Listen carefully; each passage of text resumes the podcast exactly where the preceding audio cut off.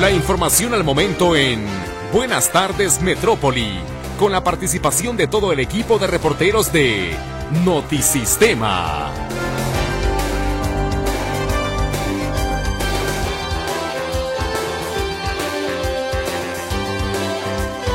¿Qué tal? Muy buenas tardes. A nombre de mi compañero Ricardo Camarena, titular de este espacio, le doy la bienvenida hoy en Buenas tardes. Gracias por acompañarnos. Acompáñenme a escuchar este resumen de las noticias más importantes de la jornada.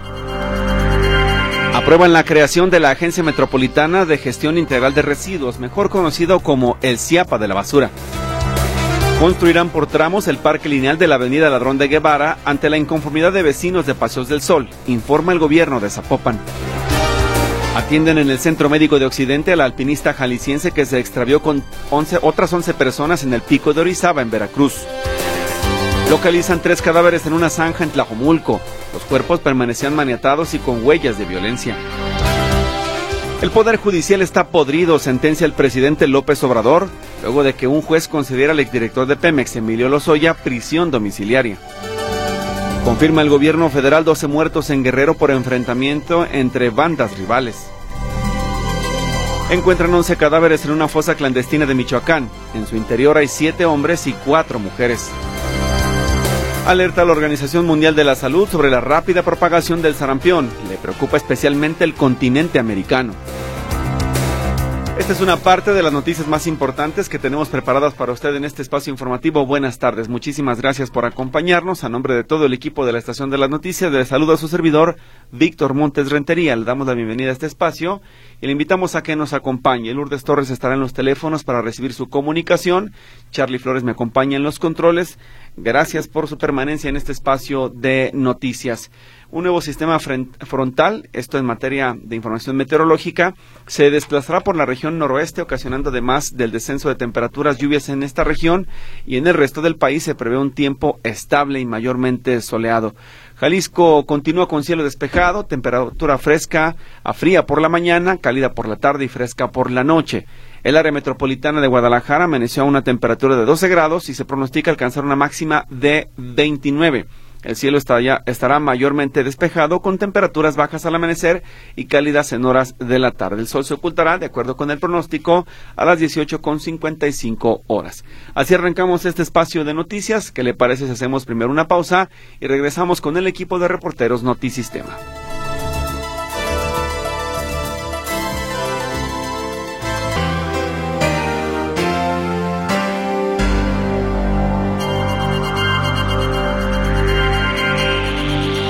Bueno, una nota que a todos nos interesa porque se ha conformado finalmente en sesión extraordinaria de la Junta de Coordinación Metropolitana la creación de eh, la Agencia Metropolitana de Gestión Integral de Residuos, lo que conocemos ya todos, por lo menos en materia informativa y de manera coloquial, como el CIAPA de la basura, un proyecto que fue creado por unanimidad en votación de los municipios participantes en esta sesión del IMEPLAN al que asistieron por lo menos 12 de los tres integrantes de este organismo.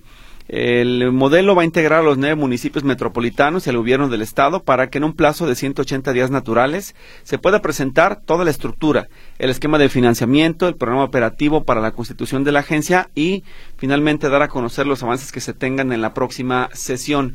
De acuerdo con Patricia Martínez Barba, la Agencia Metropolitana de Manejo de Residuos Sólidos, pues eh, tendrá diferentes atribuciones, va a funcionar prácticamente como un OPD y entre las funciones que va a realizar, escuche usted, estará la recolección, manejo, traslado, tratamiento y aprovechamiento y disposición final de los residuos sólidos urbanos y de manejo especial, los cuales podrán convenirse total o parcialmente según se decida por parte de los municipios que se sumen a la agencia.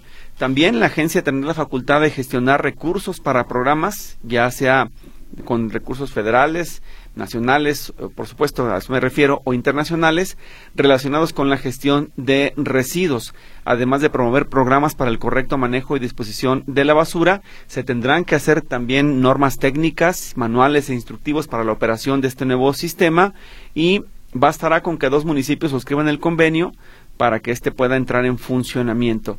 La operación se hará de alcance metropolitano y los municipios que posterior a la firma del convenio se puedan sumar, pues podrán hacerlo de manera gradual para también aportar la infraestructura ya existente.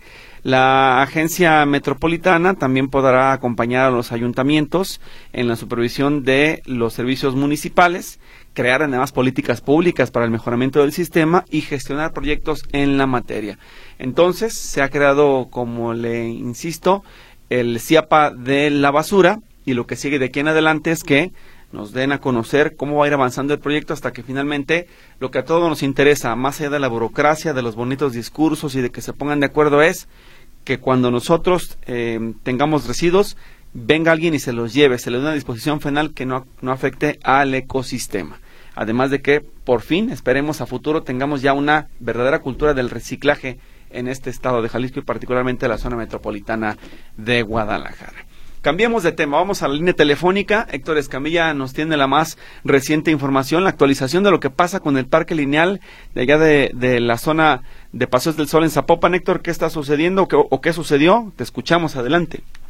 ¿Qué tal? ¿Qué tal? ¿Cómo estás, Víctor? Un gusto saludarte, al auditorio también. Y bueno, mencionar, tenemos todo un de seguimiento este tema de las obras en general que están haciendo en la avenida Copérnico. En el tramo particular que está en Paso del Sol, la avenida cambia de nombre, se llama Enrique Ladrón de Guevara.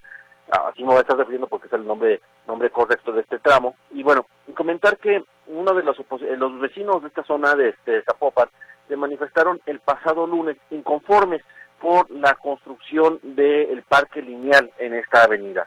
Eh, ¿Por qué la molestia? Bueno, recordemos que cuando se anunció la obra, muchos vecinos se inconformaron bajo el argumento que esta vialidad, que al intervenir la vialidad, le iban a quitar carriles de circulación a los vehículos motorizados. Ante esta situación y la oposición manifestada, pues el ayuntamiento decidió eliminar en una parte del trazo el parque lineal. el pasado lunes los vecinos se manifestaron porque argumentaron que el ayuntamiento incumplió con esto, que estaban construyendo el parque lineal desde la avenida María Notero, o el planear el parque lineal desde la avenida María Notero hasta la calle Felipe Rubalcaba. Entonces, eh, pues ellos acusan que eso no estaba dentro de lo, de lo pactado, sino que eso, eh, este, eh, que, que eso no estaba dentro de lo pactado y que eh, pues lo que demandaban era la suspensión de todo el proyecto. ¿Qué es lo que está diciendo el ayuntamiento y cómo va a quedar esta obra? Bueno, lo que está diciendo el ayuntamiento a través de un comunicado que nos compartieron la mañana de hoy es lo que se acordó con vecinos desde la otra ocasión es, ¿va el parque lineal? Sí, en el tramo de Felipe de Felipe Setter a Felipe Rubalcaba. ¿Por qué? Porque fue uno de los acuerdos que se establecieron que una parte de la obra sí, sí estaría pegado al concurso ganador que, que origina todo este proyecto. Es decir, el parque sería de aproximadamente 100, 120 metros, 150 metros, iría de la glorieta de Felipe Setter hasta, hasta la, avenida, perdón, la avenida Felipe Rubalcaba. El otro tramo que va del Templo del Señor de la Salud hacia la glorieta, que es donde ahorita se está interviniendo, ahí no habrá parque lineal. Pero dicen, es un acuerdo que sí se llegó con los vecinos, se llegó con los ciclistas, y es por eso que no debería existir en este momento, pues en cierto modo, esta oposición. Él dice que seguirá el diálogo con los inconformes, sin embargo, sí se está, acusa al ayuntamiento que sí se están respetando los acuerdos que se habían obtenido desde las reuniones llevadas a cabo a principios del mes de enero. Por lo pronto, seguramente este posicionamiento no va a agradar a muchos de los opositores de la obra, que insisten que en ningún tramo de la avenida Enrique de Guevara pues haya este proyecto de parque lineal. Ellos eh, lo manejan y lo mencionan eh, como, como si hubieran dado su visto bueno al tema de la construcción de la ciclovía, y pero que se mantenía la posición del parque lineal para que no le quiten carriles a los automóviles. Eh, la realidad es que las obras van avanzando, van despacio porque han tenido estas, estas inconformidades, pero el ayuntamiento dice sí están respetando los acuerdos y el acuerdo era sí que sí va a haber parque lineal en algunos tramos eh, y bueno, esto reitero va a generar algunos conflictos quizá con algunos opositores. Esta es la información. Muy buenas tardes. Gracias Héctor por la actualización. Pues ahí está lo que nos tiene Héctor de información como has actualizado en torno a este tema. Le recuerdo que esta mañana en Buenos Días Metrópolis, si usted no alcanzó a escucharnos o no estuvo presente en el espacio de la entrevista, hablamos con Luciano Malazo, Stiger, representante de GDL Bici, quien nos también detalló cómo es que finalmente se logró pues un acuerdo que más o menos beneficia a las dos partes, a los vecinos y a los eh, que defienden la ciclovía, los que están en contra del parque lineal y ya se logró más o menos un avance. Si le parece, escuchamos un fragmento de la entrevista para también entender de parte de los ciclistas qué es lo que se está pidiendo y los acuerdos a los que llegaron para que el proyecto no se detenga, se pueda seguir avanzando en las mejoras a esta colonia y que se pueda incluir todo los sistemas de transporte en esta ciudad. Vamos a escucharlo, Charlie. Popan ha acordado entre vecinos y nosotros, que nosotros también somos vecinos, representamos no solo los intereses de la ciudad, pero también tenemos el apoyo de muchísimos vecinos de la zona, eh, pues tuvimos el acuerdo de que para, para poder dar avance a la obra del, de, la, del, de la primera fase del proyecto, se iba a eliminar el parque lineal entre Mariano Otero y la Glorieta pero conservando el resto de las de las características del proyecto, que son las ciclovías, banquetas amplias, iluminación, etcétera. Ahora bien, ustedes de las reuniones que han tenido con los vecinos, eh, ¿encuentran algún argumento que pueda sostener la oposición de los vecinos que no quieren el parque lineal, el desarrollo de la ciclovía, de todo lo que han planteado en estas mesas de trabajo? Mira, desde nuestra postura el argumento no se sostiene porque es evidente que la ciudad en general, no solo esta zona, sino la ciudad en general necesita una renovación completa de su de su infraestructura de movilidad, no solo para los automóviles, sino también para el transporte público, los peatones y la y la gente en bicicleta, ¿no? El el gobierno de Zapopan tiene comprometido que para 2030 iba a a construir mil kilómetros de ciclovías y hasta ahora solo han construido 100 kilómetros. Entonces, este, lo que es necesario para una red de ciclovías funcionales que también las ciclovías conecten, por ejemplo, esta con la con la ciclovía de Avenida Guadalupe. Lo que argumentan los vecinos en oposición es que la, la obra va a modificar la calle de tal manera que el tráfico se va a complicar. Esta es la concisión que nosotros le dimos porque tenemos entendido que el, el cruce de Copérnico con, con Mariano Pérez es muy complicado para el flujo vehicular. Entonces, para no afectar el flujo vehicular de manera tan importante, se van a conservar los tres carriles de circulación por lado de la avenida, pero solo en este primer tramo. Ese es el acuerdo que nosotros tenemos y con los vecinos y con el gobierno de Zapopan, y es el acuerdo que nosotros pedimos que se respete. No estamos 100% de acuerdo con, con este acuerdo, por supuesto, nos gustaría que también el parque lineal se construyera, pero de todos modos, este, pues entendemos que tiene que haber un diálogo y ambas partes tienen que ceder. Lo que ahora esta nueva protesta de vecinos está queriendo es que el parque lineal se, se elimine completamente del proyecto, incluso hasta Avenida Guadalupe en todas sus fases. Y eso es lo que nosotros ahorita estamos peleando, que pues no se haga, porque también Zapopan, la ciudad en general, tiene un adeudo grande de áreas verdes. Pues ahí está, parte de lo que plantean los colectivos ciclistas que están defendiendo que el proyecto se, sí contemple ciclovía, lo demás pues ya son otras discusiones por el diseño de la misma y ahí sigue el tema, vamos a estar por supuesto al pendiente para tenerle la información actualizada en este asunto relevante para la ciudad de Zapopan. Vamos al eh, corte comercial, Charlie, regresamos después de la pausa.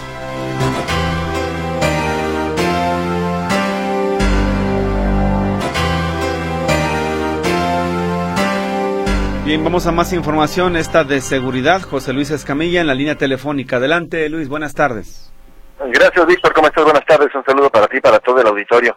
Fíjate que hoy por la mañana se reportó que había presencia policiaca y particularmente de la Guardia Nacional en dos puntos de San Pedro Tlaquepaque, muy cercano uno del otro. Uno de ellos en el municipio de, en la, colonia del Tapatío y otro en el fraccionamiento Revolución. Y es que primero se reportó que había un, había un reporte, valga la redundancia, de disparos de arma de fuego en las calles Brigada Norte, Brigada Poniente de la colonia El Tapatío de San Pedro Tlaquepaque. Resulta que llegan elementos de la Guardia Nacional y se presume que aparentemente fueron lesionados, eh, agredidos a tiros. Y digo se presume porque ninguna autoridad, ni estatal ni federal, ha confirmado estos hechos, pero bueno, fuentes cercanas a las investigaciones me dicen que aparentemente fueron agredidos a tiros ahí en esta, eh, en esta cruce de las calles Brigada Norte y Brigada Poniente.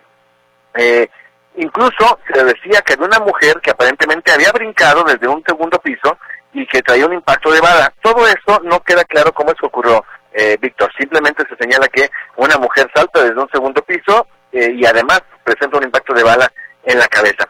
En ese mismo primer reporte inicial y que luego se confirma, se hablaba de una persona fallecida en el cruce de carretera Chapala con la calle Plan de Valladolid.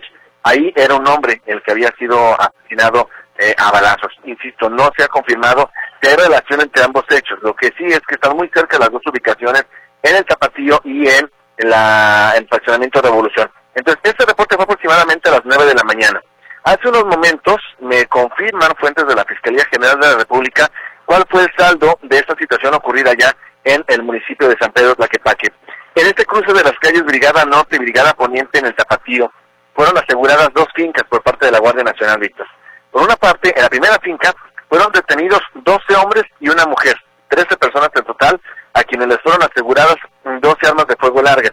Y en la segunda vivienda, que entiendo está en la misma zona, se reporta la detención de tres hombres y una mujer, para dar un total entonces de eh, 17 personas, 17 personas las detenidas. Además, en esta segunda vivienda es donde se localiza a esta mujer fallecida de la que te hablaba hace un momento. En esta segunda casa fueron aseguradas también 12 armas largas, 10 armas hechizas, 3 motocicletas y 5 vehículos. También fueron encontradas eh, 6 bolsas con restos humanos, 9 chalecos tácticos con la leyenda Cártel Jalisco Grupo Delta, varias bolsas con marihuana y billetes de diferentes denominaciones. Así que bueno, fue una, detención importante, eh, Víctor, porque estamos hablando, como te digo, de 17 personas, un cadáver, seis bolsas con, con, arma, con eh, restos humanos, y en cuanto a la cantidad de armas largas es importante. Estamos hablando de 34 armas de fuego, entre las hechizas y las armas largas, 34 armas de fuego. Todo esto está a disposición ya de un agente del Ministerio Público Federal que continúa con las investigaciones, pero estamos hablando de un aseguramiento importantísimo por parte de la Guardia Nacional. Queda claro, no queda claro todavía cómo es que dan con ese sitio, si era un operativo que deriva en una balacera o si estos disparos derivan en la llegada de la Guardia Nacional, lo que es un hecho que se logra ese aseguramiento importante. Mi deporte, Víctor. Buenas tardes. Bien, José Luis, muchas gracias por la información. Ahí está para los vecinos de Tlaquepaque que tienen también esa duda. Ahí está la respuesta. Esa fue la situación que se presentó esta mañana y el reporte es de José Luis Escamilla. Vamos a la otra línea telefónica. Está Claudia Manuela Pérez. El asunto también tiene que ver con seguridad, pero mucho con política. Es que usted recordará que en días pasados se dio a conocer que Alberto Lamas, ex funcionario del gabinete de Aristóteles Sandoval, fue detenido por un presunto desvío de recursos. Es un asunto que se está revisando en, eh, en torno a la Comisión Estatal del Agua. ¿Qué va a pasar con este funcionario? Vamos a escuchar el reporte de Claudia Manuela Pérez. Adelante, Claudia. Gracias, Víctor. ¿Qué tal? Muy buenas tardes. Efectivamente, mañana jueves se define la situación legal de Alberto Lamas, quien fuera jefe de gabinete de la pasada administración estatal y hombre fuerte del gobernador Aristóteles Sandoval, y quien está acusado de desvío de recursos públicos, específicamente de un desfalco de 58 millones de pesos, entre otras cosas, en la Comisión Estatal del Agua. Así lo explica el presidente del Supremo Tribunal de Justicia de Jalisco, Daniel Espinosa Licón. Indica que mañana habrá definiciones al respecto. de manera tal que eh, se señaló para el día de mañana a las 9.30 será la audiencia de continuación para resolver sobre la vinculación a proceso o no vinculación a proceso y también para debatir sobre la medida cautelar, tomando en cuenta que el Ministerio Público solamente solicitó la medida cautelar por el plazo constitucional que se vencería mañana. Entonces estaría otra vez en debate sobre esta circunstancia. Bien, detalla que la defensa de Lamas, que tiene tres abogados, por cierto, según nos comentó, tres abogados jóvenes, pues tendrá la oportunidad de aportar datos de prueba a su favor, pues hasta el momento hay que recordarlo que está el señalamiento por parte de la Fiscalía Anticorrupción respecto a este desvío y, y se le trajo, se le detuvo en Tijuana el jueves de la semana pasada se le trajo el sábado a la primera, en las primeras horas del sábado, arribó fuertemente custodiado al a Jalisco, al aeropuerto de Guadalajara, fue llevado inmediatamente al penal de Puente Grande y bueno, ya mañana es la audiencia de definición legal para este personaje, Alberto Lamas Flores, quien fuera el hombre fuerte en la administración del, del gobernador de Jalisco, Aristóteles Sandoval. Mi reporte, Víctor. Muy buenas tardes. Bien, Claudia, muchísimas gracias por la información y muy buenas tardes. Hasta luego. Vamos con más noticias. José Luis Jiménez Castro está en la línea telefónica. Huicho, adelante, por favor. Hola, ¿cómo estás, mi querido Víctor Monterretería? Fíjate que están reparando una alcantarilla, una boca, no, no es boca de tormenta, bueno, creo que sí es boca de tormenta, de la gestión del vehicular Teo, que está ahorita en estos momentos en Chiapas, trabajando justamente en el túnel en dirección de la Minerva hacia las Rosas, ya casi saliendo hacia Avenida de las Rosas, por el túnel vehicular de López Mateos ya te imaginarás cómo está el caos vial, o sea, eh, llega más allá de la Minerva en la vial. Entendemos que es necesario que, bueno, que estén ya soldando esta rejilla, porque sí era, estaba bastante peligroso y no es la única, ¿eh?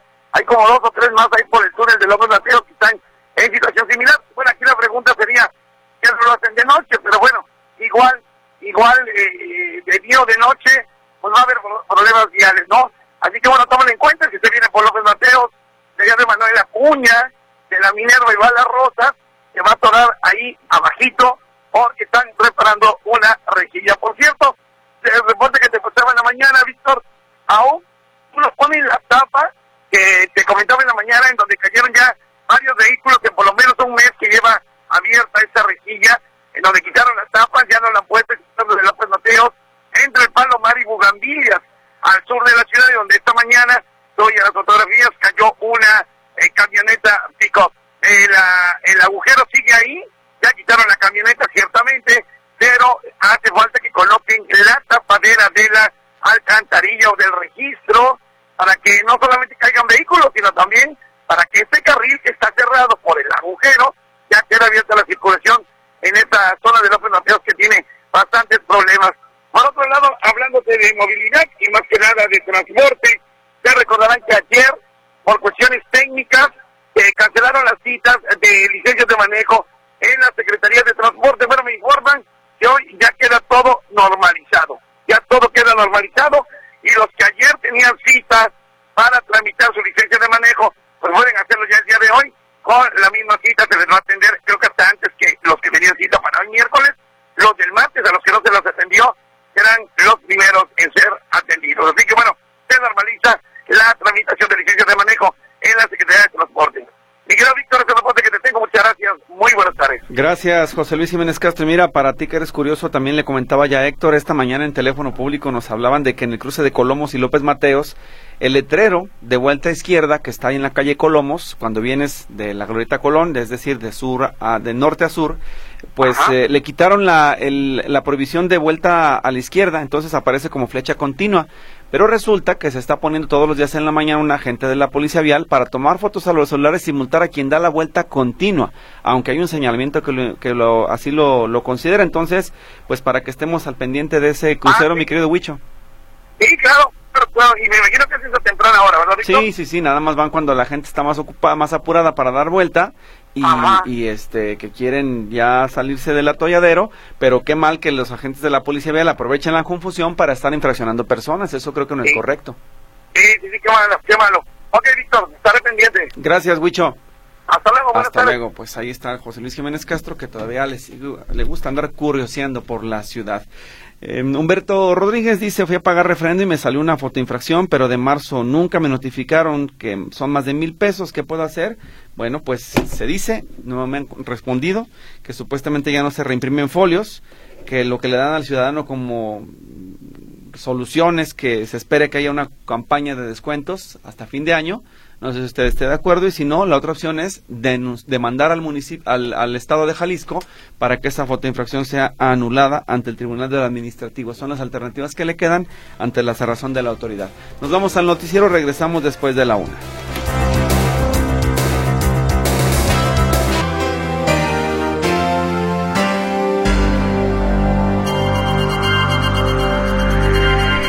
Bien, estamos de regreso en Buenas tardes. Muchísimas gracias por su atención a este informativo de mediodía. Soy Víctor Montes Rentería. Acompáñeme a escuchar el resumen de las noticias más importantes de este miércoles 21 de febrero de 2024. Aprueban la creación de la Agencia Metropolitana de Gestión Integral de Residuos, mejor conocida como el CIAPA de la basura. Construirán por tramos el parque lineal de la avenida Ladrón de Guevara ante la inconformidad de vecinos de Paseos del Sol, informa el gobierno de Zapopan. Atienden en el Centro Médico de Occidente al alpinista jalisciense que se extravió con otras 11 personas en el pico de Orizaba, en Veracruz. Localizan tres cadáveres en una zanja en Tlajomulco. Los cuerpos permanecían maniatados y con huellas de violencia. El Poder Judicial está podrido, sentencia el presidente López Obrador, luego de que un juez concediera al exdirector de Pemex, Emilio Lozoya, prisión domiciliaria. Confirma el gobierno federal 12 muertos en Guerrero por enfrentamiento entre bandas rivales. Encuentran 11 cadáveres en una fosa clandestina de Michoacán. En su interior hay 7 hombres y 4 mujeres. Alerta a la Organización Mundial de la Salud sobre la rápida propagación del sarampión. Le preocupa especialmente el continente americano. Es parte de la información que tenemos para usted y que hemos transmitido ya en este espacio de buenas tardes. Muchísimas gracias por su compañía. En este momento la temperatura en la zona metropolitana es de 27 grados centígrados y está totalmente soleado. Muchísimas gracias por seguirnos escuchando. Charlie, ¿te debo pausa? Bueno, no vamos entonces, estamos bien. Tenemos a Arturo García Caudillo ya en la línea telefónica y comenzamos así con este bloque de información nacional. Arturo, bienvenido. ¿Cómo está eso de que el Poder Judicial está podrido? Te escuchamos. ¿Qué tal, eh, Víctor? ¿Cómo están, amigos? Me da gusto saludarles. Eh, efectivamente, el presidente Andrés Manuel López Obrador el día de hoy se quejó amargamente de la decisión tomada por un juez de concederle la prisión domiciliaria a el exdirector de Petróleos Mexicanos, Emilio Lozoya. Este eh, sonido, eh, este, esta decisión no le gustó al presidente López Obrador porque asegura que el problema eh, radica en que los jueces están soltando tanto a criminales de cuello blanco como a criminales de, lo que se considera o, integrantes del crimen organizado. Y esto es algo que ha venido criticando constantemente. Este tema es una manifestación más por parte del presidente del, eh, de la República en el sentido de que eh, la, el Poder Judicial tiene que ser reformado y por ello insisto también en la necesidad de que haya elección de jueces, magistrados y ministros, como lo propone eh, dentro del paquete de 20 reformas presentó hace ya un par de semanas ante el Congreso. Pero entonces vamos a escuchar eh, al presidente Andrés Manuel López Obrador. Esto tiene que ver con los jueces, con el Poder Judicial, que dejan libres a todos, presuntos delincuentes de cuello blanco y presuntos delincuentes de la delincuencia organizada, del crimen organizado. Fueron jueces del Poder Judicial los que decidieron que en vez de que esté en la cárcel el exdirector de Pemex, eh, lleve su juicio en su casa solo con un brazalete, porque sostienen que no hay ningún riesgo de que escape de que se fugue. La Fiscalía seguramente va a apelar, si es que lo puede hacer, pero es un asunto entre la Fiscalía y el Poder Judicial. Y la verdad, el Poder Judicial está podrido. Andrés Manuel López Obrador, repito, es una eh, un momento más que eh, aprovechó el titular Ejecutivo para solicitar que los legisladores aprueben esta reforma que presentó ya ante la Cámara de Diputados. Y el tema de Emilio Lozoya, pues que está ligado, como saben ustedes, a Odebrecht y a, la, a, la fábrica de agronitrogenados, eh, situación por la cual fue primero retornado desde España, es decir, extraditado, eh, y luego incluso llegando tuvo que acudir al hospital y después negociando con la eh, con, la Fiscalía General de la República eh, para que le dieran menos tiempo si revelaba pues todos los nexos de corrupción en los que él estaba ligado. A final de cuentas parece que no sucedió esto y que simplemente por haber cumplido dos años y tres meses y considerar el juez que no había riesgo de que se escapara del país, eh, con un brazalete electrónico en el pie, en la pierna, pues entonces eh, estará cumpliendo eh, este proceso, terminará su proceso en reclusión domiciliaria, repito, con el brazalete en una pierna. Mi reporte, Víctor, buenas tardes. Muy bien, Arturo, muchísimas gracias y muy buenas tardes. La reacción del presidente Andrés Manuel López Obrador a la nota hoy del caso Emilio Lozoya. En eh, más información, el propio presidente López Obrador en su conferencia de prensa matutina confirmó que hay, en efecto, 12 muertos tras el enfrentamiento entre grupos criminales Los Tlacos y la familia michoacana en San Miguel Totolapan, en Guerrero. Él le señaló que además hay un operativo en esa región tras estos hechos y se comprometió a dar más detalles de lo ocurrido. El Ejecutivo Federal informó que eh, desde ayer comenzó la intervención de las autoridades en esta zona de tierra caliente en Guerrero pero pues falta eh, completar los datos. Por lo pronto dice sí, están comprobados 12 muertos, de acuerdo con el reporte recibido hasta las 11 horas de, de ayer, a las 23 horas, las 11 de la noche, quiero decir. Ya elementos de la Guardia Nacional se hicieron presentes junto con del Ejército Mexicano para revisar la situación en el lugar y brindar seguridad ante esta situación que prevalece en Guerrero. Un episodio lamentable, usted lo recordará, que además en redes sociales se difundió ampliamente y de manera muy lamentable porque pues estos sujetos, una vez que ya tienen a sus rivales asesinados, tienen los cuerpos todos apilados, comienzan a juntarlos y luego les prenden fuego en un video amagando al presunto líder o titular de la otra agrupación de qué es lo que le va a pasar a los siguientes. Estas cosas que son como de película, pero son totalmente lamentables, que muestran un país que está resquebrajado por la inseguridad, tomado por la delincuencia y donde pues los capos de la delincuencia, los capos, los criminales están haciendo prácticamente lo que quieren. Eh, otro de los, más bien en participación de usted en mensajes, dice aquí Daniel González, por Juan Palomar y Arias y Periférico, por el trompo mágico, la gente se pone hasta en tercera fila, que hagan operativos, los de movilidad es lo que se pide en este caso.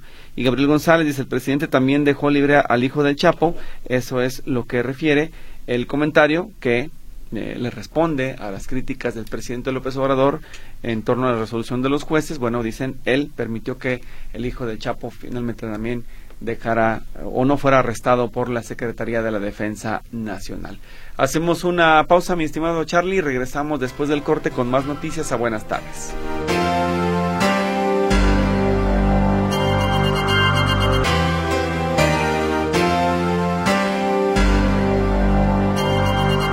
En más información nacional, en busca de reconocer sus derechos y dotar de personalidad jurídica a los pueblos originarios, el gobierno de la República incluyó en el paquete de 20 iniciativas que envió al Congreso de la Unión una reforma constitucional en la materia de acuerdo a lo que dio a conocer también hoy el titular del Instituto Nacional de los Pueblos Indígenas, indígenas Adolfo Regino. Si le parece, vamos a escuchar el razonamiento del funcionario para que se presente esta ley que esperan sea aprobada por los legisladores en San Lázaro. Vamos a escucharlo, Charlie.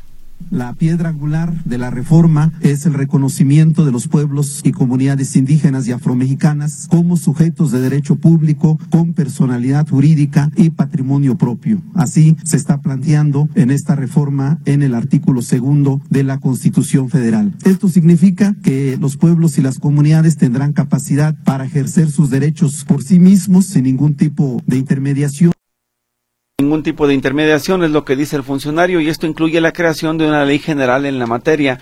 Además, esta reforma, dicen, es resultado del proceso de diálogo y consulta a los pueblos indígenas y afro-mexicanos realizada entre 2019 y 2021. El asunto también aquí es que se pueda tener un poquito más de orden y atención a otras problemáticas, no solamente que garanticen sus derechos y el ejercer, por ejemplo, eh, algún tipo de determinaciones como son eh, los gobiernos que tienen ellos en lo interno, sino que además se pueda poner eh, fin a prácticas, malas prácticas que ya están sancionadas también por otras leyes, como es la venta de menores, por ejemplo, o los matrimonios forzados. Eso es algo que se tiene que revisar y bueno, esta reforma es al artículo 2 constitucional para reconocerle, reitero, a los pueblos indígenas y afro-mexicanos. En eh, otra de las noticias estas de política, unas horas de que vence el plazo para el registro de la lista nacional eh, al Senado de la República, conocida como plurinominales, el partido Morena ya tiene definido que Adán Augusto López, Alejandro Murat, Citlali Hernández y Susana Harp, además de Napoleón Gómez Urrutia, otra vez, estarán entre los primeros lugares, mientras que su actual líder al Senado, Ricardo Monreal, será diputado federal, federal plurinominal. Morena es el único partido político que ha hecho público ya los 64 nombres de sus candidatos para las dos fórmulas de mayoría relativa, de los cuales 24 son en solitario y 40 en coalición con el Partido Verde y el Partido del Trabajo, pero falta por dar a conocer 32 nombres de las mujeres y hombres que van a integrar la lista nacional. También se hizo público el listado completo de los 300 candidatos de mayoría relativa para la Cámara de Diputados, pero no se ha informado de los 200 nombres que integrarán las listas de diputados de representación proporcional, conocidos como plurinominales. Así que le recuerdo los nombres por si lo agarró por sorpresa esta noticia. Adán Augusto López, Alejandro Murat, Citlali Hernández, Susana Harp y Napoleón Gómez Urrutia entre los primeros lugares de la lista de pluris que van eh, este caso, mientras que para el, para el diputado federal plurinominal, Ricardo Monreal, se apunta también en este listado de Morena. Y en más de la información, durante estas materias de salud, durante la cuarta semana de febrero se reportaron en México 36.161 casos sospechosos de COVID-19, de los cuales 2.998 están ya confirmados. Esto significa un aumento de 812 contagios y 70 defunciones. A nivel nacional, las entidades que presentan el mayor número de contagios son Ciudad de México, el Estado de México, eh, Querétaro, Puebla, Hidalgo, Jalisco y Tabasco. En diciembre pasado, la Organización Mundial de la Salud clasificó la variante JN1 como una de interés por su rápida propagación y aseguró que las vacunas siguen protegiendo contra el virus. También en más eh, noticias, recordarle a usted que la Organización Mundial de la Salud está preocupada por el alarmante aumento de casos de sarampión en todo el mundo. Según los últimos reportes, la rápida propagación del sarampión, con más de 306 mil casos declarados el año pasado, representan un aumento del 79% en solo un año y piden que se intensifique la vacunación a las diferentes naciones. A medida que las cifras aumentan en todo el mundo, el organismo internacional teme que el continente americano sea el más afectado por los brotes de sarampión. Se subraya además de parte de la OMS que el recrudecimiento de la enfermedad viral, altamente contagiosa por supuesto, puede provocar complicaciones mortales que además se propaga por la vía aérea y se atribuye a una disminución de la cobertura de vacunación durante los años de la pandemia por COVID-19. Tenemos más eh, información del auditorio más bien, perdón, información, más participación del auditorio. Hilda Cepeda, dice el mismo presidente, desde eh, que venía de España, Lozoya lo quería libre. Yo creo que el presidente dio la orden de libertad para seguir atacando a magistrados. Jorge Arturo Martínez, con la violencia que vivimos, ojalá los turistas no dejen de vacacionar en el país. Es el comentario que nos refiere. Y Octavio López dice que dejaron libre al hijo del Chapo porque tenían cercados a un fraccionamiento donde vivían soldados y amenazaban con matar a todos. Pues eh, sí, ese fue justo lo que recordamos la mayoría de nosotros. Lo que extraña aquí es pues dónde están los refuerzos, para qué sirven las aeronaves, para qué sirven los helicópteros, por qué no se implementó un operativo más robusto para que esta situación no ocurriera, porque a nivel internacional, eso sí, no podemos negarlo, dejó muy mal parado a México la decisión del presidente López Obrador de pues que se quedara libre el hijo del Chapo por tal de que no asesinaran a los demás que son inocentes por supuesto, pero creo que la jugada no fue por lo que se veía muy bien planeada. Pero bueno, ahí está la parte de la información y al tiempo la historia juzgará a cada quien, particularmente en este caso al presidente López Obrador. Vamos a hacer otra pausa, mi estimado Charlie, regresamos después con más noticias. Estamos en Buenas tardes.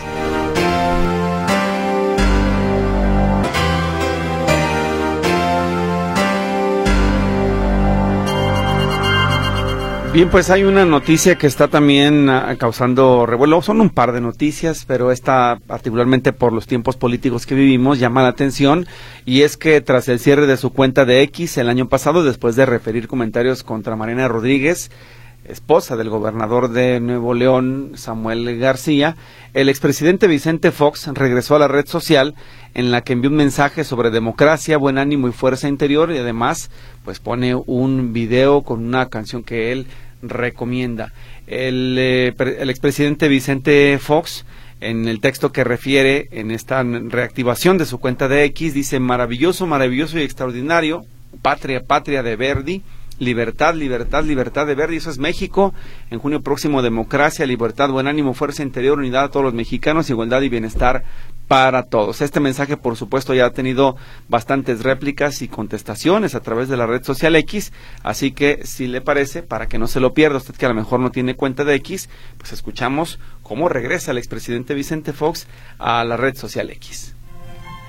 Qué super orgullo me da mi país, qué super orgullo me da cada mexicana y cada mexicano.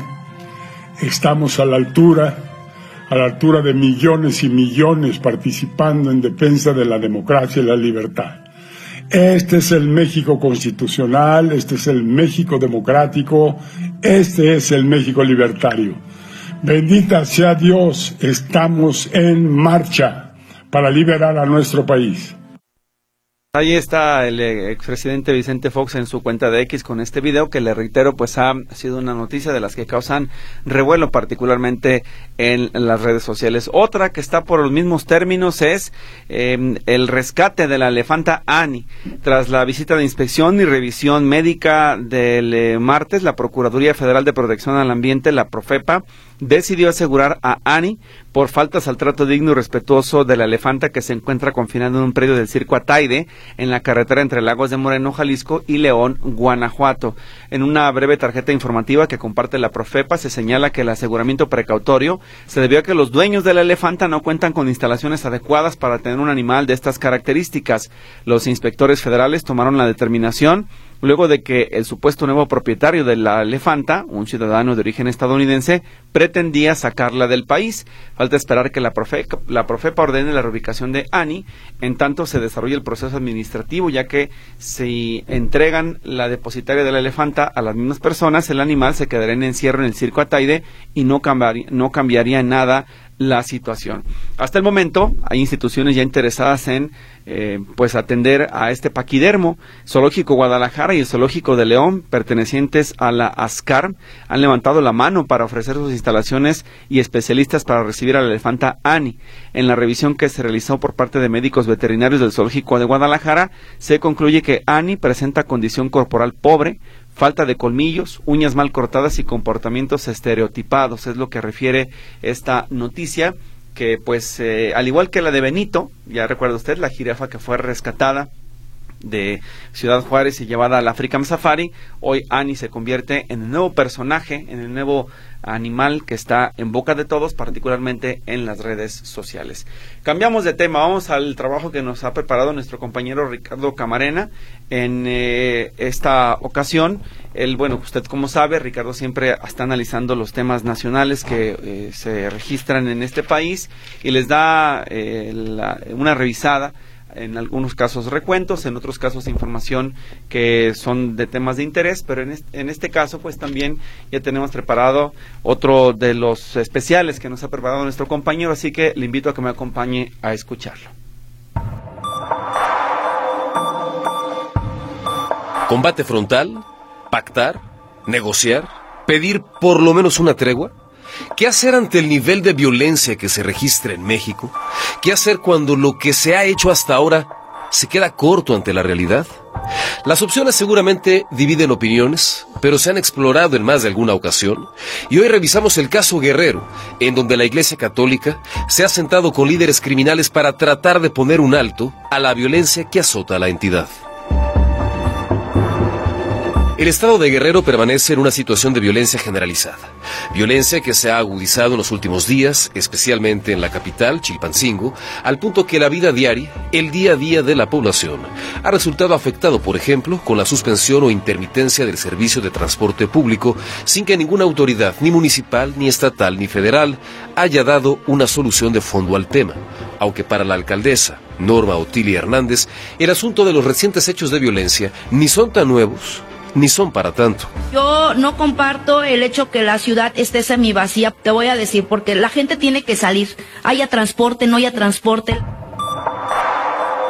Sin embargo, esta realidad se percibe diferente desde la Iglesia Católica, que a través de los obispos de la entidad han lanzado un llamado muy claro, muy puntual a dos destinatarios, al gobierno y a la delincuencia. Es la voz del arzobispo de Acapulco, Leopoldo González. A nuestros gobernantes les pedimos que superen cualquier actitud de indiferencia ante aquellos que los eligieron para gobernar y eviten ser rebasados por aquellos que intentan apoderarse del ánimo, de la vida económica y del futuro de nuestros municipios. A todos aquellos que han hecho del crimen un estilo de vida, les pedimos que cesen en sus abusos en contra de las personas en contra de las familias, de los pueblos y ciudades. De acuerdo con la Iglesia Católica, en el estado de Guerrero operan alrededor de 40 grupos criminales que se disputan el territorio. Existen especialmente dos, los tlacos y los ardillos cuyas pugnas y la incapacidad de las autoridades han provocado una afectación directa a la ciudadanía y al ánimo social. Así lo advierte Monseñor Leopoldo González. El descontento social aumenta ante el clima de impunidad y algunos pueblos empiezan a asumir roles que corresponden a las fuerzas del orden.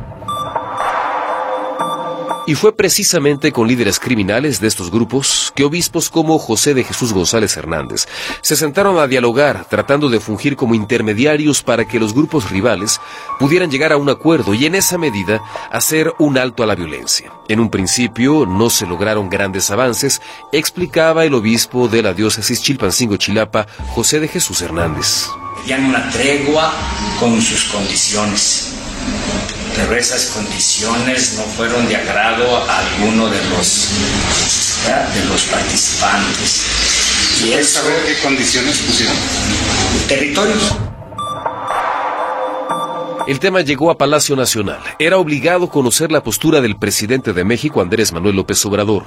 La medida emprendida por los jerarcas religiosos era bien recibida. Bueno, siempre los sacerdotes, eh, pastores, integrantes de todas las iglesias participan, ayudan en la pacificación del país. Lo veo muy bien. Decía que todo lo que abone a la pacificación del país cuenta con su apoyo, pero aclaraba que los acuerdos que pudieran alcanzarse no debían tener nada que ver con la impunidad o la concesión de beneficios. La negociación fue sencilla. Conciliar intereses fue todo un reto, al punto en que los primeros acercamientos resultaron infructuosos. Sin embargo, tender puentes de comunicación entre grupos antagónicos rindió frutos. En entrevista con Fórmula, el obispo emérito Salvador Rangel daba a conocer que finalmente se lograba un acuerdo entre los placos y los ardillos. A punto el miércoles santo ah, estaban, se iban a enfrentar, pero empezaron a mandarse recados, a, dialogar y al final hicieron esta tregua. Por su parte, la conferencia del episcopado mexicano reconoció la importancia de intervenir con el propósito de generar puentes de comunicación y contribuir al combate a la violencia, pero pide que no se desvirtúe la intención de los obispos en su afán por generar condiciones de paz en Guerrero. Notisistema, Ricardo Camarena. Ahí está el recuento de Ricardo Camarán en este tema tan sensible que es la materia de seguridad y las diferentes acciones, en este caso inclusive hasta del clero, para tratar de pacificar este país que ve la salida a este problema todavía muy, muy lejana. Vamos a la pausa, regresamos después, tenemos más información y por supuesto vienen los deportes.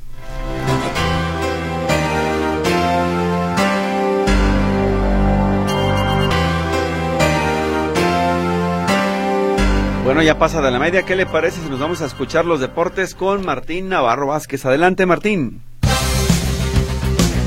Hola, ¿qué tal? Gracias, Víctor. Vámonos con la información deportiva. Bueno, pues arrancamos con el tema del automovilismo. Ya comenzaron las prácticas para la nueva temporada de la Fórmula 1 con ensayos en Bahrein, aunque pues prácticamente no hubo nada nuevo, todo sigue igual. Max Verstappen domina de principio a fin, fue el más rápido y además el que más vueltas tuvo con 142 en el trazado de Shakir, mientras que el siguiente más cercano en la estadística fue George Russell de Mercedes con 121 vueltas. Checo Pérez y Luis Hamilton será hasta mañana cuando entran en actividad, es decir, el día de hoy no tuvieron sesión. Eh, lo que sí se menciona por parte de Helmut Marco, asesor de Red Bull, en cuanto al futuro de Checo Pérez, pues que se define en el, en el mes de junio, julio, en verano, es lo que ha dicho el propio asesor y que si se mantiene en ese nivel, pues sin problema alguno estará acudiendo eh, o está renovando contrato más bien Checo Pérez con Red Bull. Sin embargo, ya hay fotografías. Hoy Checo Pérez estuvo charlando con Toto Wolf, director de la escudería Mercedes. Y hablemos de béisbol. Hoy hubo conferencia con el presidente de la Liga del Pacífico, que es Carlos Manrique. Habló de varios temas, entre ellos eh, lo positivo que fue la temporada pasada, donde fue campeón el equipo de Naranjeros. Se incrementa el número total de aficionados, llegó a los 3.250.000 personas en los estadios y asegura que, bueno, ante esto se obliga a tratar de mejorar algunos estadios, porque si bien aquí, por ejemplo, el Panamericano o el de Naranjeros, de Hermosillo o el de los Tomateros, pues son estadios bonitos, hay otros como el de los Mayos de Navojoa que están muy feos. De ello habla el propio dirigente. Una temporada más de la Liga Arcomicana en el Pacífico. Creo que el saldo es muy positivo. Eh, todavía estamos haciendo las autopsias eh, correspondientes respecto a temas financieros y demás, pero por lo menos sabemos que en términos de asistencia, de aforo nos fue súper bien, casi medio millón de personas más en los parques. El año pasado cerramos como en dos, eh, 750, 2 millones 750. Este año vamos a estar cercanos a los 3 millones 250 mil. Es un tema que nos preocupa, que nos ocupa más que nada, y, y se ha platicado en diversas eh, reuniones y asambleas el tema de, de, esa equidad y esa necesidad de tener infraestructura similar que permita el cumplimiento de, de, la liga, de la temporada y de los estándares necesarios. Nosotros para poder jugar eh, en nuestra temporada tenemos que estar avalados y estar verificados por un, eh, digamos, un gestor de eh, ligas mayores que viene a México a hacer una revisión de cada uno de los estadios y él deja una, digamos, una recomendación de puntos a mejora. Lo que menciona Carlos Manrique, dirigente de la Liga del Pacífico. Y bueno, por otro lado, hoy arranca la temporada de la Major League Soccer con expectación, 19.30 horas el partido, Inter Miami recibe al Real Soleil. Eh, mucha presión con Gerardo Martino, el técnico, porque, bueno, tendrán en sus filas, aparte de Lionel Messi, a Luis Suárez, Sergio Busquets y Jordi Alba. La audiencia de Barcelona citó para mañana jueves al exjugador del Barcelona, Dani Alves, para comunicarle la sentencia del juicio por agresión sexual caso por el que afronta una pena de hasta 12 años de prisión. Alves tendrá que ser llevado por la policía en una diligencia ante el tribunal desde la cárcel de Brianz, en la que hace poco más de un año ingresó de manera provisional. Este mediodía se completan los juegos de ida de octavos de final de la Champions. Nápoles enfrenta en el Diego Maradona al Barcelona y Portugal en Portugal el Porto contra el Arsenal. Los juegos arrancan a las 2 de la tarde hora centro. Y ante la crisis que vive el, Barce el Bayern Múnich, la directiva informó que Thomas Tuchel no continuará como técnico del equipo alemán la próxima campaña. El presidente del Consejo Directivo del Bayern, Jan Christian Dressen, señaló que en común acuerdo llegaron a la conclusión de que al final del torneo el entrenador alemán dejará al equipo.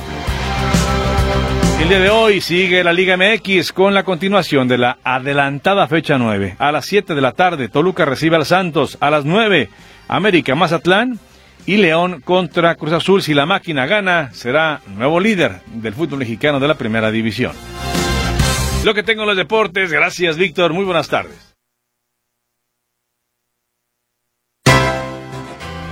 Bien, bien, más gracias a Martín Navarro por la información de los deportes. Hacemos una pausa, regresamos después del corte.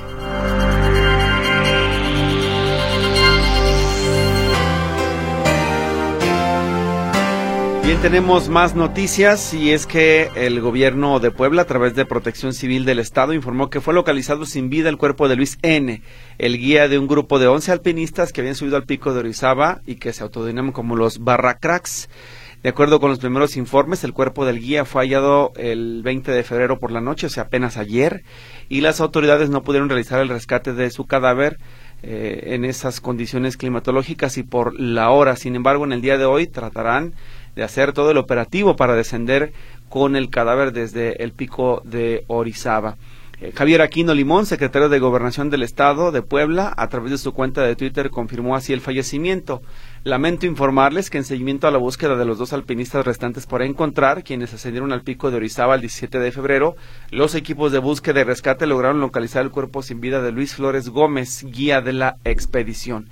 El cuerpo de Luis estaba ubicado a 4.600 metros sobre el nivel del mar, dijo, y eh, explicó las condiciones del rescate, pero que eran imposibles el día de ayer para poder concluirlo y traer de regreso el cuerpo del alpinista.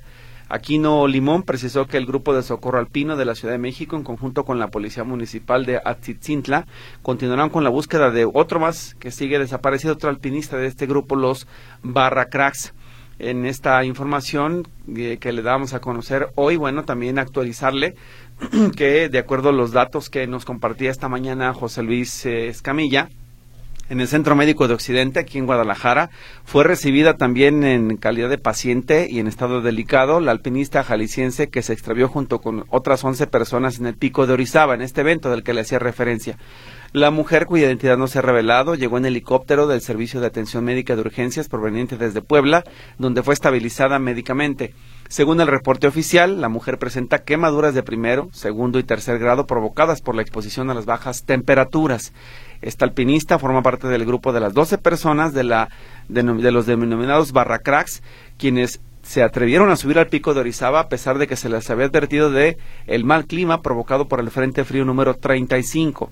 Del total de excursionistas extraviados, decía José Luis Escamilla, ocho tienen lesiones que no ponen en riesgo su vida, dos fallecieron y uno continúa desaparecido. Así que ahí está el reporte que nos estaba a conocer nuestro compañero también en este escenario. En más noticias, en un recuento que se hace de las, ciudades más violentas del mundo en el año 2023, 16 resultaron ser mexicanas, así lo advirtió José Antonio Ortega, presidente del Consejo Ciudadano para la Seguridad Pública y la Justicia Penal. En el ranking de estas urbes se encuentran, encabezando la lista, Colima, con una tasa, tasa de víctimas por homicidio doloso de 140.32 por cada 100.000 habitantes y que repite como la ciudad más violenta de México por tercer año consecutivo. Entre las urbes que se encuentran en este listado, por supuesto le decíamos, destaca Colima. También está Ciudad Obregón, Sonora. Le sigue Puerto Príncipe, Haití. Zamora, Michoacán. Manzanillo, Colima. Tijuana, Baja California, Zacatecas, Zacatecas, Guayaquil, Ecuador, Mandela Nay en Sudáfrica y Ciudad Juárez en Chihuahua. con esto, con estos datos se convierte por séptimo año consecutivo eh, Colima en la ciudad mexicana que lidera el ranking como la más violenta del mundo. Acusó el eh, entrevistado eh, Ortega a dar a conocer el ranking de las 50 ciudades más violentas del mundo. José Antonio Ortega, presidente del Consejo Ciudadano para la Seguridad Pública y la Justicia Penal. En otro orden de cosas, bueno, hace, hace unos minutos y en el inicio de este informativo le decíamos a usted que el Emilio Lozoya había dejado la cárcel luego de que un juzgador decidió que pudiera pasar en su domicilio lo que le resta de su eh, condena, ¿no? Del proceso que sí que se le sigue, más bien, para ser precisos. No me quiero equivocar en los datos jurídicos. Y bueno, luego de que Emilio Lozoya eh, fuera liberado por un tribunal colegiado que le permite seguir su proceso en libertad, Gabriela Murillo, hija de Jesús Murillo Cara, usted lo recordará, el de la verdad histórica de los 43 de Ayotzinapa, ex procurador general de la República, pidió otorgar la misma medida a su padre, quien asegura se encuentra en condiciones críticas de salud. En una eh, entrevista que concede la hija de Emilio Lozoya, refiere, tengo impotencia, tengo coraje porque veo cómo cada día se está acabando mi papá y para mí es mi héroe. La hija del exsecretario de Desarrollo Agrario, Territorial y Urbano dijo también que su padre no se levanta de la cama, no camina, tiene la espalda irritada, está deprimido, con diabetes por la presión alta y perdiendo la memoria, hecho por el que ruega al juez del tribunal que su padre se le conceda la prisión domiciliaria como a Lozoya Austin. La mujer también aseguró que su familia y sus bisnietos están preocupados por el deterioro de la salud de Jesús Murillo Caram y la de él. De la misma forma, pues eh, que estarían los de los Soya. Además expuso que el cambio de la medida cautelar no ha sido otorgado a su padre bajo el argumento de que podría fugarse del país, pero eso, dice ella, pues no ocurrirá y seguirá insistiendo en que sea pues eh, excarcelado por lo menos para que el proceso lo siga en su domicilio. Y ahora noticias de carácter internacional. Esta es importante, sobre todo para los paisanos que nos escuchan en los Estados Unidos. El gobierno del presidente de los Estados Unidos, Joe Biden, anunció este miércoles que perdonará la deuda estudiantil a otras 153 mil personas y cancelará además automáticamente 1.200 millones de dólares en préstamos. Los titulares de préstamos cuya deuda se cancelará recibirán a partir de este día un correo electrónico del presidente Joe Biden informándoles de la condonación, informó el Departamento de Educación en un comunicado. La de este miércoles es una de las acciones que el Ejecutivo Demócrata ha tomado para abordar la deuda escolar después de que el Tribunal Supremo derribara en junio del año pasado un macroplan de condonación de deuda estudiantil de 400 mil millones de dólares que habría cancelado hasta 20 mil dólares en préstamos a más de 40 millones de prestatarios. A pesar de que en sus planes iniciales acabaron siendo frustrados por el Supremo, Biden ha cancelado la deuda estudiantil de más de 3,9 millones de personas desde que llegó a la Casa Blanca en enero del 2021, según datos oficiales. ¿Quiénes podrían acceder a este beneficio de la cancelación de la deuda? Los 150 mil prestatarios que califican para la última condonación de la deuda son aquellos que están inscritos en el plan de pago Saving on Valuable Education, o SAVE, como se le conoce en inglés, y que han realizado al menos 10 años de pago. Es decir, esas personas que llevan 10 años pagando serían las beneficiarias de este programa. con el anuncio de hoy, dice el titular de Educación Miguel Cardona, allá en Estados Unidos, estamos enviando un mensaje claro a los prestatarios que tenían saldos bajos, se han estado pagando durante una década, han hecho su parte y merecen alivio.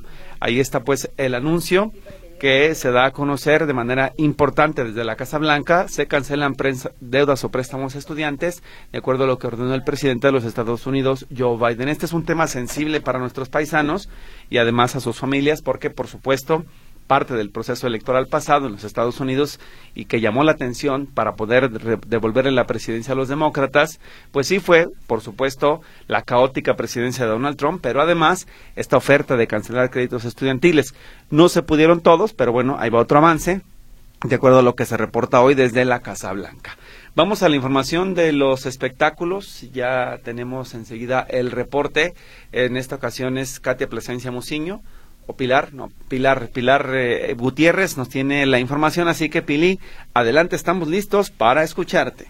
Hola, ¿qué tal? Muy buenas tardes. El día de hoy en Información de los Espectáculos les cuento que el actor Kevin Costner va a iniciar un nuevo proyecto en el que ha dejado una gran cantidad de dinero y es que luego de su divorcio el reconocido actor se está estableciendo en el suroeste de Estados Unidos con un ambicioso proyecto que es la construcción de un estudio de cine de la última generación en el estado de Utah. Este emprendimiento denominado Territory Film Studios se levantará en las afueras de la ciudad y se espera que el estudio cuente con múltiples edificaciones, incluidas etapas de sonido, almacenes y oficinas de producción, además que el complejo albergará un restaurante y un departamento de catering propio y que se espera iniciar la construcción en la primavera o en el verano de este año, según los procesos que lleven los permisos que el actor está haciendo. Y es que además se dice que él tomó la decisión de construir este complejo después de trabajar en su más reciente proyecto que se llama Horizon y que se va a estrenar en junio de 2024. Y él está muy entusiasmado con este proyecto ya que es bastante grande y se dice que el estudio podría tener muchísimo potencial esto para atraer a cineastas de todo el mundo, dado que su ubicación está muy accesible, pues se encuentra cerca de Los Ángeles y de Las Vegas, que son lugares en los que comúnmente se graban las películas. Así que esto podría tener un gran impacto económico dentro de la comunidad de este estado porque además van a tener la oportunidad 4.000 estudiantes inscritos en las escuelas de cine y en las universidades de participar de este proyecto una vez que ya se llegue a consolidar. Y es que para financiar ese proyecto no solo lo hizo Kevin Costner, sino que esto también salió de la financiación del proyecto de Horizon, que es la película que se va a estrenar. Y es que el actor ha invertido más de 20 millones de dólares de su bolsillo. Esto, además de hipotecar 10 acres de una propiedad que tenía frente al océano en Santa Bárbara que estaba valorada en 50 millones de dólares para asegurar que estos dos proyectos tuvieran la financiación adecuada y que no quedara solamente en un proyecto fantasma, sino que de verdad se hiciera. Así que ya veremos cómo funciona este nuevo estudio y cómo va avanzando todo esto. Pero cambiando de tema, les cuento que ojo a todas las fans que de pronto se obsesionan por ahí con sus ídolos, porque una mujer brasileña ha sido juzgada por acosar a Harry Styles y no solamente juzgada por la gente de redes sociales, sino que ahora sí por un tribunal. Y esta es la historia de Mira Carvalho, que es una joven de 35 años que llevó algunas de las misivas personales, es decir, algunas cartas al domicilio del cantante y pues ya se encuentra en prisión preventiva, esto en Reino Unido. Y es que la joven fue acusada de haberle enviado casi ocho mil cartas y tarjetas de matrimonio en menos de un mes al cantante. Y presuntamente se dice que la joven se presentó varias veces en persona a la residencia del cantante para entregárselas y asegurarse de que él las firmara. Sin embargo, no las recibió. Otras veces las mandó por medio de una paquetería web pero se dice que Carvalho se encontraba hospedada en un albergue de mochileros y ahora ha comparecido ante la Corte de la Corona, enfrentando estos cargos por acoso que generarían además alarma y angustia en todas las celebridades, no solo de Reino Unido, sino de todo el mundo. Y es que dicen que esto además tuvo un efecto adverso en las actividades diarias de Harry Styles, porque además de que la fan conocía su domicilio, pues al parecer también conocía su agenda y lo trató de perseguir para darle estas cartas. Y además sus padres de la joven viajaron desde Brasil para poder asistir a esta audiencia y se reveló que la acusada, quien además tenía una pareja justamente en ese país, había viajado desde diciembre y esto sin el conocimiento de sus padres ni de ningún familiar y es por esto que se encontraba en este albergue de mochileros y ahora fue puesta en prisión preventiva y deberá comparecer nuevamente ante la misma corte el 19 de abril. Y esta no es la primera vez que el cantante es acosado por alguna de sus fans, sin embargo, al parecer sí es la primera que la fan es de otro país y que es puesta en prisión preventiva, así que esperemos ver la resolución, pero por lo pronto, hasta aquí el reporte de los espectáculos. Les deseo a todos una excelente tarde.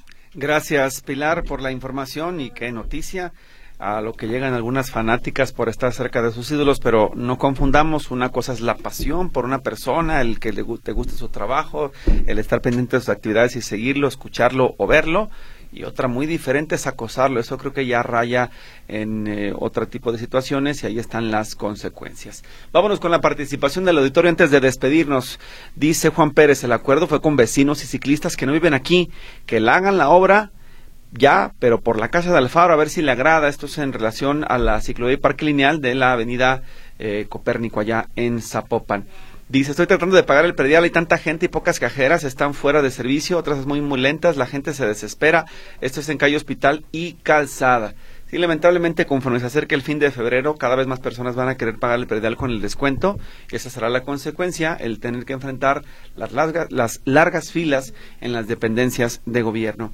Nos advierten este mensaje, me están llamando de este número, 3331 35 74 59, pero me están cobrando, yo no soy Patricia y me están amenazando que van a venir a embargar.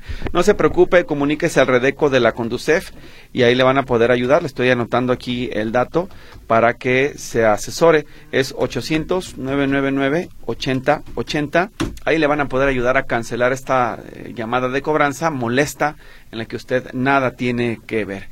Otro mensaje dice, gracias al socialismo en América Latina y de Obrador aquí en México tenemos la crisis migratoria como nunca en la historia. Y todavía hay quienes siguen a Morena, hay quienes siguen a Morena, dice este comentario de Sergio Segura. Por otro lado, refiere este mensaje. Eh, subiendo por 8 de julio y en el Cerro del 4 se observan varios drones desde aproximadamente hace una hora. Saludos, es lo que nos reporta este escucha. Uno más dice, Víctor, ¿cómo se ve que el expresidente Fox quiere de nuevo su millonaria pensión y quitársela a los adultos de a pie, que sí la necesitan? Ese es el comentario, mientras que otro de los textos refiere, buen programa, ¿a qué equipo le van ustedes? Si no se vale decir al que gane, esa no es la respuesta. Bueno, ya sabe que a mí no me gusta el deporte, yo a ninguno, así de sencillo. Me preguntan por acá qué saben de la huelga del Monte de Piedad. ¿Está todavía vigente? No ha llegado a un acuerdo de pago con el personal, digamos, ni los directivos del Monte de Piedad. Lo que le puedo de compartir en este dato, en este caso, nada más para despedirnos, es que el Monte de Piedad informó que las personas que tienen alguna deuda, bueno, pues pueden eh, ir seguir con sus pagos a través de diferentes opciones como sucursales de Citibanamex en línea o tiendas OXO, además de que pueden entrar al, al eh, sistema o la página web montedepiedad.com.mx diagonal prendas seguras, que es un web alter, una web alterna para poder saber cómo se va a poder pagar mientras el Monte de Piedad está cerrado. En efecto, el Monte de Piedad enfrenta un proceso de huelga, están negociando el contrato por un lado y el incremento salarial, pero como no hay acuerdo están todo en banderas rojinegras. Así que lo más importante, si usted tiene una deuda con Monte de Piedad, vaya a Citibanamex, vaya al Oxxo con su boleta, pague el empeño o los refrendos y no se quede sin sus pertenencias. Nos vamos, termina así, buenas tardes, muchísimas gracias, fue un placer acompañarle en este espacio. Soy Víctor Montes Rentería, mañana estará de regreso aquí Ricardo Camarena. Hasta luego, gracias a todos.